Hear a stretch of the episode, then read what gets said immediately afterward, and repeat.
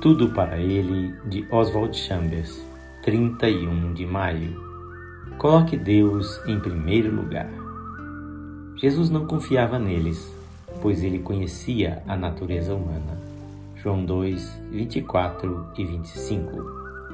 Coloque a confiança em Deus em primeiro lugar. Nosso Senhor nunca colocou sua confiança em qualquer pessoa. No entanto, ele nunca foi desconfiado nem amargo e nunca perdeu a esperança em ninguém, porque ele colocou sua confiança em Deus em primeiro lugar. Ele confiava absolutamente no que a graça de Deus poderia fazer pelos outros. Se eu colocar minha confiança nos seres humanos em primeiro lugar, o resultado será decepção e desesperança em relação a todos.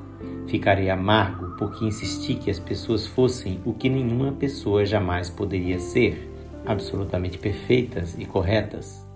Nunca confie em nenhum aspecto em você mesmo ou em qualquer outra pessoa, exceto na graça de Deus. Coloque a vontade de Deus em primeiro lugar. Eis que vim para fazer a tua vontade, ó Deus. Hebreus 10, 9.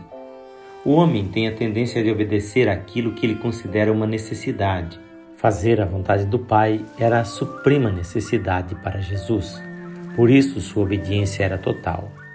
Muitos estão mencionando a urgente necessidade de salvação dos perdidos, dizendo: precisamos trabalhar, os incrédulos estão morrendo sem Deus, devemos ir e falar de Jesus a eles. Focam na necessidade do mundo perdido. Isso não está de todo errado, mas primeiro devemos ter certeza de que as necessidades de Deus e a sua vontade em nós pessoalmente estão sendo atendidas. Jesus disse: Ficai, até que do alto sejais revestidos de poder. Lucas 24, 49. O propósito do nosso treinamento cristão é nos colocar no relacionamento correto com as necessidades de Deus e a sua vontade. Uma vez que as necessidades de Deus em nós tenham sido atendidas, Ele abrirá o caminho para realizarmos Sua vontade, atendendo às suas necessidades em outros lugares. Coloque o Filho de Deus em primeiro lugar.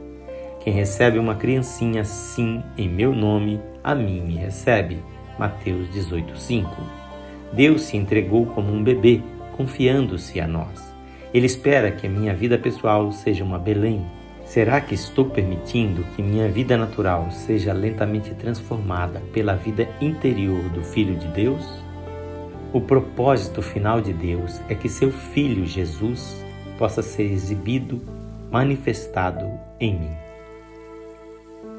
O texto desta meditação foi adaptado em tradução livre e a sua leitura é feita por este seu amigo, Pastor Edson Grando.